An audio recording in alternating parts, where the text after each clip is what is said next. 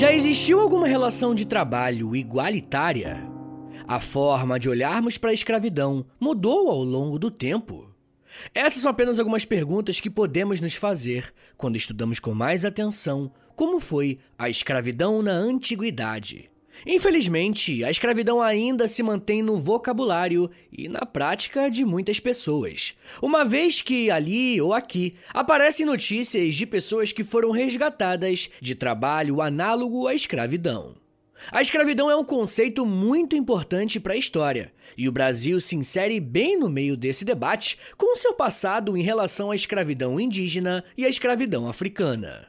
Só que a escravidão não começou em 1500, e fazer esse resgate é um dos objetivos do episódio de hoje. Só que vocês vão perceber que esse não é um tema fácil, um tema tranquilo de ser trabalhado, e por isso quero lembrá-los que eu uso autores e fontes confiáveis para embasar os meus episódios, tá bom? As fontes que eu utilizei estarão na descrição desse episódio. A primeira coisa que nós precisamos fazer para começar esse episódio é conseguir definir o que é um escravo e o que é a escravidão. E eu sei que pode parecer algo extremamente óbvio, mas não é, tá bom? Dependendo da sociedade e do período que nós formos trabalhar, o tempo e o espaço, a escravidão pode ser algo bem diferente. Por exemplo, a escravidão tem só a ver com trabalho ou também deve estar ligado a alguma questão social? Essa provocação, essa pergunta é importante porque em algumas sociedades, filhos bastardos não vão ser tão diferentes na prática de escravos. E com isso eu tô querendo dizer que em cada contexto que a escravidão se fez presente, será necessário compreender as suas características específicas, por mais que em muitos aspectos seja possível também perceber e reconhecer alguns padrões acontecendo. Um dos teóricos mais importantes sobre esse assunto é o Claude Melançon, e ele deu um bom caminho de como que nós podemos compreender o que, que é escravidão. De acordo com Claude, a escravidão é tanto um modo de produção, ou seja, a forma que a economia de uma sociedade específica se organiza, quanto a escravidão é uma classe específica de indivíduos. Mas na verdade, uma coisa está intimamente ligada à outra. Por conta da forma que a economia de determinada sociedade se organiza, os escravos podem estar em diferentes escalas sociais. Eu acredito que o meu maior desafio aqui hoje é mostrar como que os escravos eram diferentes dependendo do contexto que viveram, o tempo e o espaço. E é por isso que nós precisamos pensar na escravidão como algo móvel, que está inserido em dinâmicas bem complexas. Mas e se eu te pedir para você me dizer qual que é a origem da escravidão? Você saberia responder? Eu acho que poucas pessoas conseguem bater o martelo e falar qual foi a primeira experiência escravista e de que forma que ela aconteceu. E você não conseguiria fazer isso porque nem os historiadores conseguem. E por isso muitos vão afirmar que a escravidão é tão antiga quanto a própria sociedade. Uma das primeiras sociedades que conseguimos verificar a existência da escravidão é nas sociedades dentro da Mesopotâmia. A Mesopotâmia é uma região em que diversas cidades-estados surgiram por volta de 3 mil anos antes de Cristo. A cidade de Ur, por exemplo, tinha escravos, e essas pessoas chegavam a essa condição por conta de uma derrota em uma guerra. Como a Mesopotâmia é marcado por essa descentralização política das cidades-estado, não era fácil conquistar uma área vizinha e ter controle total do aparato militar dos inimigos. E é por isso que muitas vezes os prisioneiros homens eram mortos em batalhas, sacrificados aos deuses, mas nem sempre eram feitos de escravos. De acordo com Igor Diakonoff, esses homens eram transformados em guardas, soldados e mercenários de Ur, mas sem necessariamente serem escravizados. Já nessa cidade, a maior parte dos escravizados eram mulheres. Uma das fontes que nós temos disponíveis a respeito desse tipo de escravidão são os códigos jurídicos dessas cidades. Em algumas leis, podemos ver como que o tratamento recebido por essas mulheres escravizadas era algo bem violento. Se liga só no que um documento escrito pelo rei Ur-Nammu, da terceira dinastia de Ur, disse a respeito das escravas por volta do século 21 a.C. Abre aspas. Se a escrava de um homem, comparando-se à sua senhora, falar insolentemente com essa, sua boca será esfregada com um quarto de sal. Se a escrava de um homem, comparando-se à sua senhora, golpeá-la. Fecha aspas. E percebam como existe uma clara questão de gênero aqui onde os homens têm a posse das mulheres. Mas Ur não é a cidade mais importante da Mesopotâmia. Na verdade, por volta do ano 1792 a.C., surge o primeiro Império Babilônico, e com ele, uma das fontes mais famosas de todos os tempos, o Código de Hammurabi. Esse código é um dos primeiros conjuntos de leis de uma sociedade que sobreviveu ao longo do tempo. No Código de Hammurabi, podemos observar uma série de leis e normas que regiam a sociedade babilônica. Vemos nele a presença de escravos sendo citados, mostrando que eles estavam tão inseridos na sociedade que era preciso legislar sobre a relação deles com os seus senhores. E é claro que nesse código, os escravos não serão tão contemplados com direitos, mas dá para perceber que a escravidão é citada nessas leis visando proteger os bens dos senhores. Para vocês terem uma ideia, um dos tópicos do Código de Hammurabi proibia que comerciantes aceitassem dinheiro de escravos, uma vez que esse dinheiro com certeza viria de um senhor. Logo, era considerado uma espécie de roubo, tá ligado? Uma outra coisa que o Código de Hammurabi legislava a respeito da escravidão eram punições caso esse escravo cometesse alguma irregularidade com um homem livre. Além disso, o senhor também possuía direitos sobre os filhos dos seus escravos, gerando ainda mais rendimentos para o proprietário dessas pessoas. E é claro que toda essa relação é mediada através da pura violência. E dá uma olhada em um dos artigos descritos no Código de Hammurabi a respeito da punição dos escravos. Abre aspas. Se o escravo de um homem livre espanca um homem livre, se lhe deverá cortar a orelha. Fecha aspas. Além dessas questões legais, podemos dizer que a escravidão nas sociedades mesopotâmicas, principalmente no Império Babilônico, era formado por pessoas vindas de outras regiões, quase sempre derrotados em guerras. Mas também existia uma quantidade menor de pessoas que eram comercializadas. Existem casos comprovados de crianças abandonadas porque as suas famílias os venderam para pagarem algum tipo de dívida. Mas na Babilônia também era possível que uma pessoa se tornasse escravizada justamente por conta de dívidas. E nesse caso, o parágrafo 117 do Código de Hammurabi afirma que uma pessoa só pode se tornar um escravo por dívidas apenas por três meses. Nesse caso, além de ter um período específico de trabalho, o escravo estava isento de cumprir castigos físicos.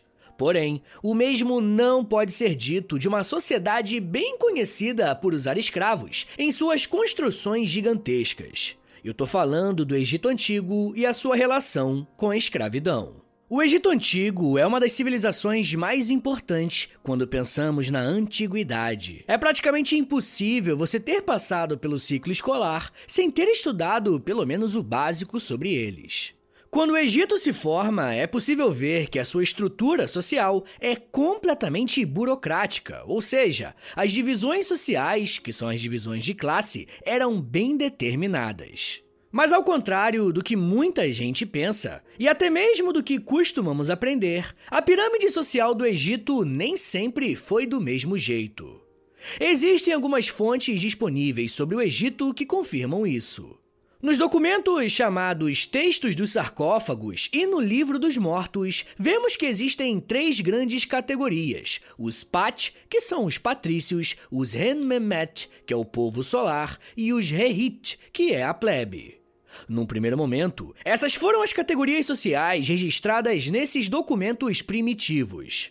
Porém, com o passar do tempo, vemos uma nova categoria ser registrada em documentos e nos escritos religiosos. Os Aperu, que era o nome dado aos trabalhadores braçais, eram tanto homens livres quanto escravizados. Vai ser a partir do governo do faraó Ramsés III, entre 1198 a 1166 a.C., que uma reforma social vai ser feita e o trabalho escravo será regulado. Era muito comum que membros da nobreza tivessem muitos escravos. Um documento chamado Papiro Brooklyn 35446 aponta que um único funcionário do faraó possuía 92 escravos. E o mais interessante sobre esse dado é que quase metade eram egípcios e o restante era composto por estrangeiros. E isso nos leva a uma segunda reflexão: como que os escravos se tornaram escravos no Egito?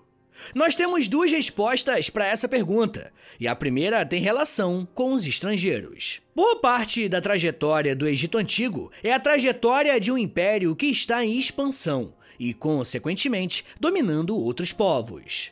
Essas pessoas que foram vencidas e em seguida capturadas geralmente eram líbios, núbios e asiáticos. Boa parte desses escravizados era levada para trabalhar no campo, nas minas ou até mesmo em trabalhos domésticos.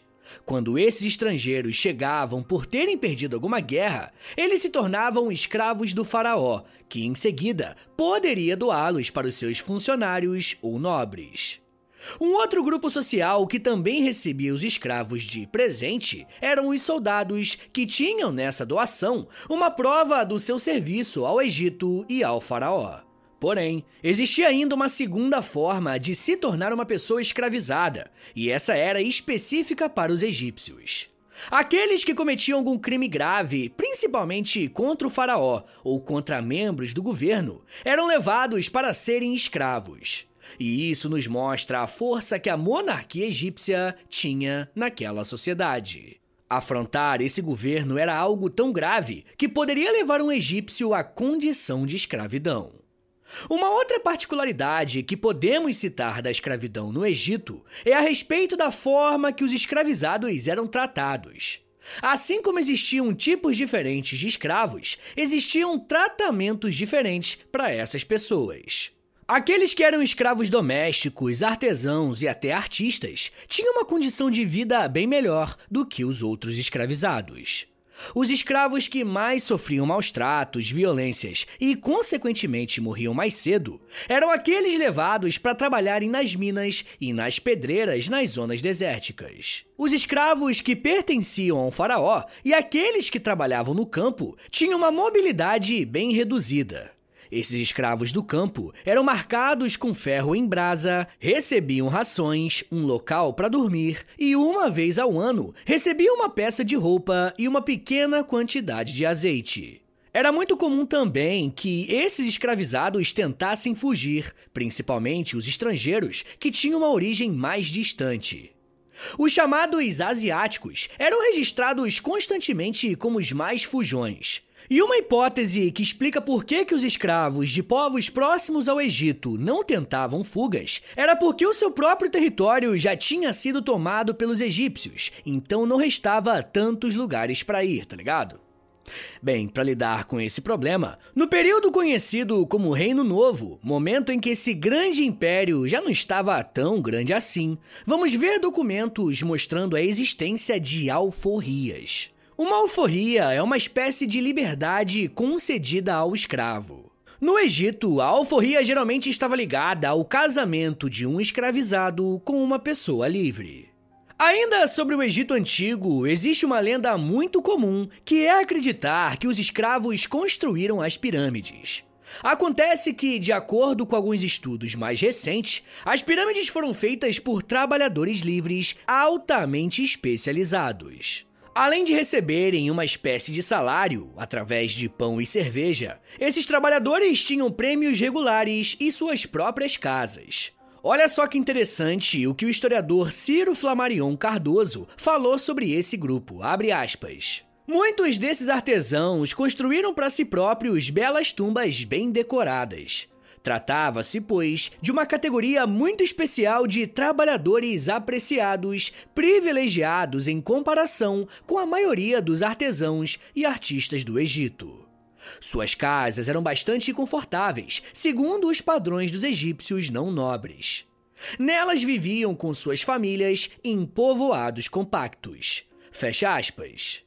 Eu admiro muito o trabalho do professor Ciro Flammarion e eu gosto muito desse trecho também, não só por desmistificar um pouco as coisas sobre o Egito, mas principalmente por mostrar como que as sociedades antigas eram complexas, inclusive com a sua relação entre trabalho escravo e trabalho livre. Eu ainda quero falar mais sobre como que outras civilizações se relacionavam com a escravidão e como que esse modo de produção foi temporariamente substituído. Mas me dá um minutinho aí, tá, gente, que daqui a pouco a gente volta e eu falo um pouco mais sobre xenofobia, estrangeiros, guerras, feudalismo e queda de Roma. Segura aí, que é um minutinho só.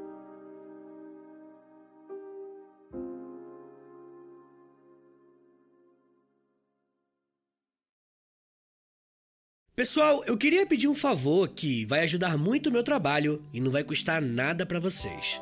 O História em Meia Hora é um podcast exclusivo Spotify. E para essa parceria continuar sendo frutífera, os números são importantes. Por isso eu queria te pedir para clicar em três coisinhas aí no seu Spotify.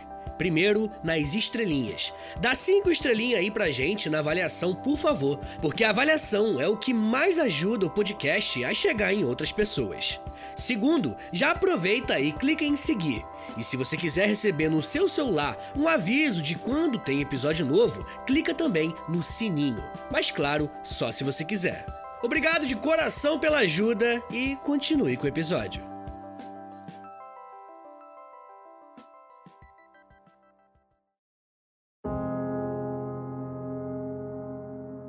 Abre aspas. Ao lidarmos com escravos, não deveríamos permitir que fossem insolentes para conosco, nem deixá-los totalmente sem controle. Aqueles cuja posição está mais próxima dos homens livres deveriam ser tratados com respeito. Aqueles que são trabalhadores deveriam receber mais comida, já que o consumo de vinho também torna homens livres insolentes. É claro que o vinho jamais deveria ser dado a escravos ou só muito raramente. Fecha aspas. O trecho que você acabou de ouvir faz parte de um documento escrito por volta do século IV a.C., abordando a melhor forma que um escravo deveria ser tratado. Esse texto geralmente é atribuído a Aristóteles, mas é bem provável que quem o redigiu foi um dos seus discípulos. Mas, independentemente de quem tenha sido o autor desse trecho, ele nos mostra de que forma que os escravos no mundo grego eram tratados. E da mesma forma que vimos na Mesopotâmia e no Egito, a Grécia vai ter algumas questões específicas a respeito do trato com os escravos. A principal diferença das civilizações que falamos antes do intervalo para essas que nós vamos tratar agora, em relação à escravidão, é sobre a quantidade de pessoas escravizadas. A partir do mundo grego, veremos um aumento muito grande no número de escravos sendo usados. Apesar dessa quantidade maior, o trabalho escravo na Grécia não era tão específico, ou seja, não era um trabalho que apenas escravos poderiam fazer.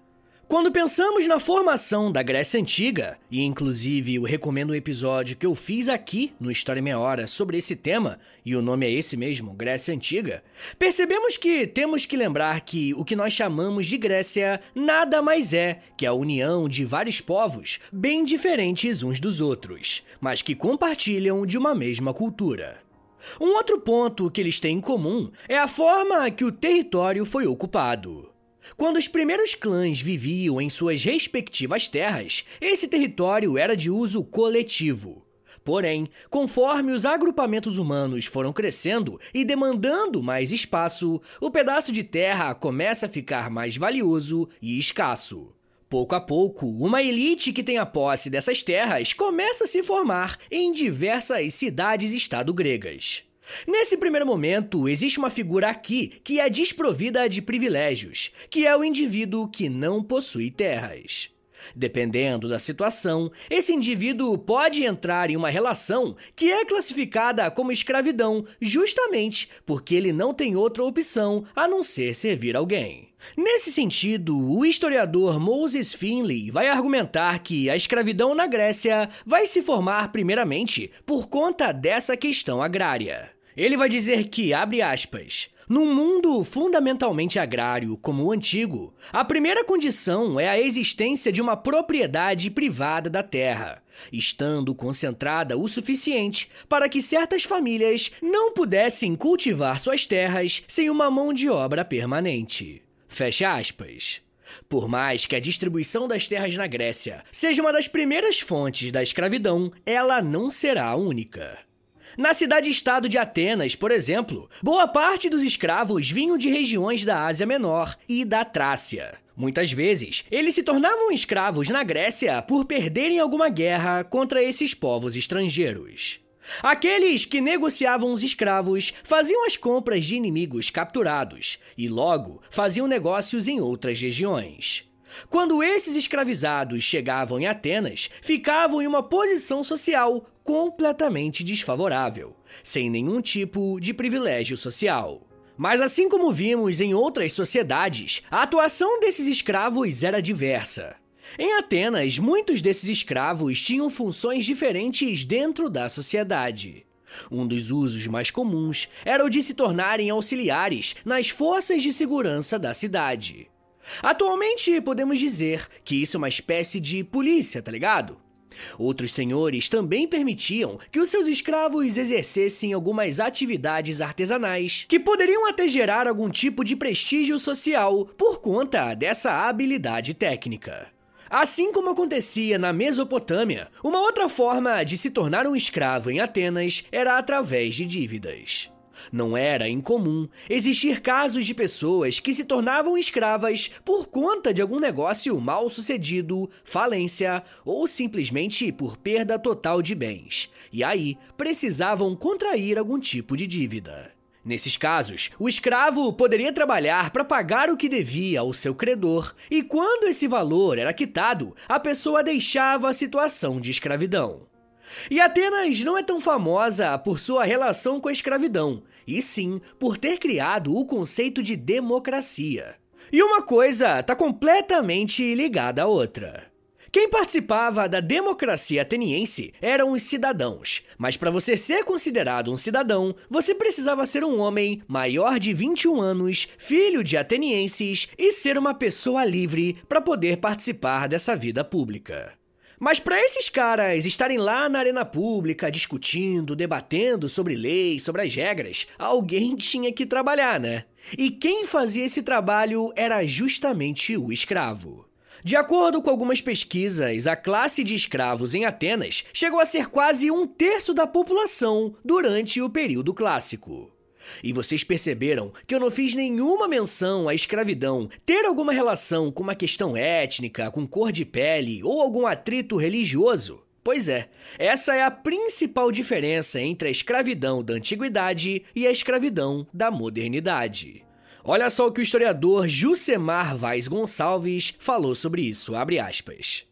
Na antiguidade, a escravidão era uma instituição de cunho econômico-social presente na maioria dos povos de que se tem registro. Inclusive nas civilizações consideradas mais evoluídas, como a grega e a romana, e dizia respeito, basicamente, à organização das forças produtivas. Fecha aspas.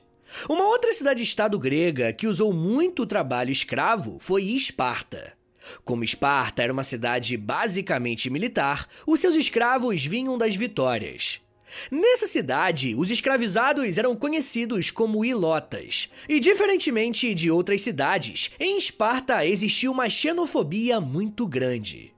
E isso ficou demonstrado porque os espartanos não usavam práticas comerciais para adquirirem escravos, por considerarem outros povos inferiores demais para servi-los. Os escravos vindos da guerra possuíam uma espécie de prestígio e respeito, tá ligado? E talvez não faça muito sentido para nossa realidade, né? Mas para eles fazia.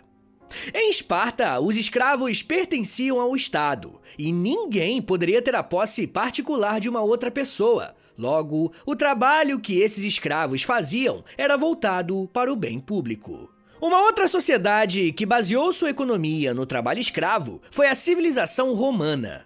A história da escravidão em Roma é bem interessante porque percorreu alguns caminhos diferentes. A começar pelo período, a civilização romana conviveu com a escravidão muito tempo, passando por todas as suas formas de governo: uma monarquia, uma república e um império. A escravidão romana esteve em alta entre os séculos 3 a.C. até o século 3 depois de Cristo. A diferença de Roma para as outras civilizações é que a expansão romana não foi marcada por um estado de unidade econômica e social, e sim por uma unidade tributária. Ou seja, diversos povos estavam submetidos a Roma, mas essa ligação era feita baseada em uma relação de pagadores de impostos, não necessariamente compartilhando a mesma cultura. Porém, de acordo com estudiosos como Moses Finley e Isaiah Han, a origem da escravidão romana também estava ligada à questão das terras. Assim como vimos o mundo grego se desenvolver na região mediterrânea e dos Balcãs, a Península Itálica também vai ser ocupada, e essa ocupação irá gerar uma demanda de escravos. Mas essa relação dos escravos com a terra em Roma só se deu no período de formação dessa civilização. Assim que Roma se formou como uma república expansionista, a escravidão foi um dos motores desse avanço territorial. Quanto mais conquistas militares Roma fazia, mais escravos estrangeiros eram feitos para trabalharem tanto nas obras públicas como também trabalharem para os nobres. A quantidade de escravos em Roma vai ser tão grande que vai ser nessa sociedade que vamos ouvir falar das revoltas famosas de escravos, como por exemplo de Espartacus, que se tornou uma lenda. Espartacus foi um escravo que se revoltou contra os seus senhores e iniciou uma revolta de escravos que deu muito trabalho para o governo romano. Inclusive, tem um episódio exclusivo para os apoiadores sobre Espartacus, beleza? Se você quiser ouvir esse episódio e os outros mais de 100 episódios exclusivos que já tem por lá, basta assinar apoia.se barra História Meia Hora que você vai ter acesso a muito conteúdo e ainda vai ajudar o meu trabalho, beleza? Mas enfim, gente, um documento chamado Lei das Doze Tábuas legislava algumas relações entre escravos e os seus senhores, mostrando como a atuação desses escravizados também era algo bem diverso. Assim como vimos em outros casos, além de derrotados em guerra, Roma também fazia escravos por cometimento de crimes e dívidas. Nesses dois casos, a escravidão era temporária e a pessoa que estava nessa condição tinha uma grande mobilidade social, podendo até ter a sua própria casa. O problema é que essa escravidão por dívidas, por volta do século IV a.C., se tornou um grande ponto de conflitos entre a aristocracia e um grupo social que era uma espécie de classe média que estava em ascensão. Como a escravidão romana era composta principalmente por conquistas militares, quando essa expansão deixou de ser feita, o sistema escravista romano começou a entrar em crise. Sem tantos escravos, a mão de obra romana ficou muito prejudicada e o império entrou em declínio. O que nós vamos ver acontecer nos últimos anos de Roma vai ser a passagem do escravismo para o colonato. Quem explica um pouco melhor como que isso aconteceu é a historiadora Kalina Vanderlei Silva, dizendo que, abre aspas, com a escassez de mão de obra, os latifúndios puseram-se a pensar em maneiras de garantir a reprodução da mão de obra e o aumento da produtividade. Então, eles passaram a distribuir lotes de terras aos escravos, onde deveriam se assentar e constituir família, responsabilizando-se por uma produção da qual apenas pequena parcela ficaria para sua manutenção, revertendo o restante em benefício do senhor. Estava iniciando assim o regime de colonato. Fecha aspas. O colonato nada mais é do que uma relação de servidão, em que uma pessoa fornece as terras e a outra o trabalho. Se você está um pouco mais ligado em história, sabe que o colonato vai iniciar aquilo que é conhecido como feudalismo. Mas ele também marca o início da queda do Império Romano e, consequentemente, do sistema escravista. A questão é que a escravidão vai voltar com força total séculos mais tarde, sustentando as conquistas coloniais na chamada escravidão moderna. Mas um erro que não podemos cometer é afirmar que a escravidão na antiguidade e a escravidão moderna eram coisas iguais. A escravidão na antiguidade não está relacionada à origem dessas pessoas. A escravidão moderna é composta, em geral, por pessoas de uma única origem, a África. No mundo antigo, um estrangeiro de qualquer lugar poderia ser escravo, bastava apenas ele perder uma guerra ou ficar devendo muito dinheiro para alguém ou coisas do tipo. Isso nos leva a compreender uma outra questão. A compra e venda de um escravo na antiguidade estava intimamente ligado com a capacidade de um determinado exército entrar em guerra com outros povos. Como a principal fonte de trabalho escravo vinha das guerras, quanto maior ou mais forte um exército, mais escravos ele poderia produzir, entre aspas, né? Como eu disse, um dos pontos de crise do Império Romano foi justamente o enfraquecimento do exército, e em seguida, a economia romana entrou em crise, porque o número de escravos diminuiu significativamente. E isso não acontecia na escravidão moderna, porque existe uma diferença de escala. O tráfico negreiro abastecia as colônias com tantas pessoas escravizadas que o preço dessas pessoas era baixíssimo. O tráfico negreiro era tão intenso que ele acabava modificando todas as outras relações da colônia. E esse tipo de relação comercial era impensável e impossível de ser feita na antiguidade. Compreender as dinâmicas de escravidão é tão importante quanto conhecer a história de vida das pessoas que foram escravizadas, e mesmo nessas condições, conseguiram deixar um legado riquíssimo para os países latino-americanos, como o Brasil. Mas isso já é um papo para uma outra meia hora.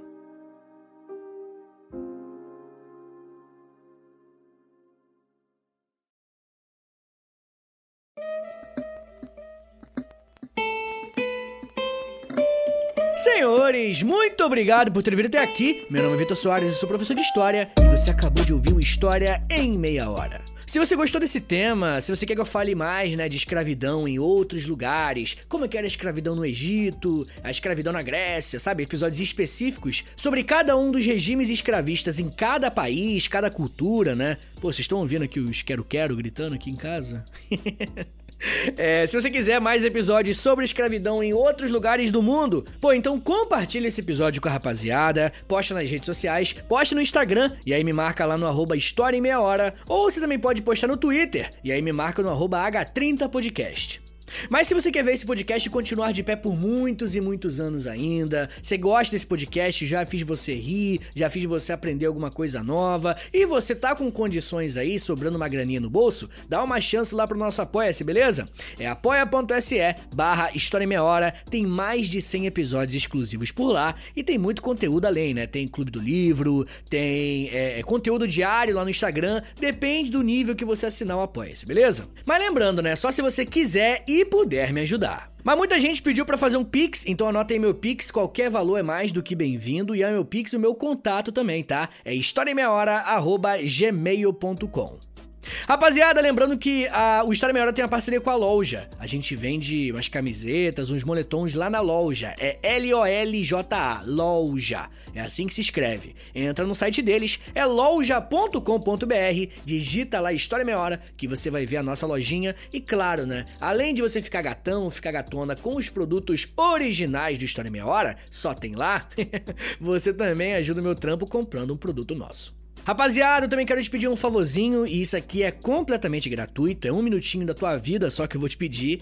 que é o seguinte, é você ir no perfil do História Meia Hora, aí no Spotify mesmo, né? Aí você clica em cinco estrelinhas na avaliação, depois você clica em seguir, e por último você clica no sininho, que o sininho vai enviar uma notificação pro seu celular quando tiver episódio novo, tá bom? Gente, eu também quero convidá-los a conhecerem os outros podcasts em meia hora. O História Meia Hora, ele iniciou esse trajeto aí do pod... dos podcasts educativos em meia hora que eu tô fazendo, mas agora já tem um monte, somos cinco agora no momento. Tem o História em Meia Hora, que é esse aqui que está ouvindo, depois nasceu o Astronomia em Meia Hora, com a Camila Esperança, ouve lá. Tem o Geografia em Meia Hora, com o Vitor Augusto, excelente podcast também. Mais recentemente saiu Biologia em Meia Hora, com a Mila e o Emílio, lá do Blablalogia, eles que apresentam, pô, muito legal também. E agora, mais recente mesmo, nosso bebezinho, o mais novo de todos os podcasts, podcasts educativos em meia hora, saiu o Inglês em Meia Hora com o professor Luciano Cunha. Gente, é muito conteúdo em meia hora educativo e é nesse formato aqui que você tá vendo, né? A gente não fica enrolando só no final do episódio que a gente tem esse espacinho aqui, né, para fazer o jabá, para divulgar as coisas, tá bom? Então é isso, gente. Me siga nas redes sociais. É arroba no Twitter, no Instagram e no TikTok, tá? Lá no TikTok eu tô sempre fazendo os videozinhos também. Tá bom, gente? Então é isso. Muito obrigado, um beijo, até semana que vem! E valeu!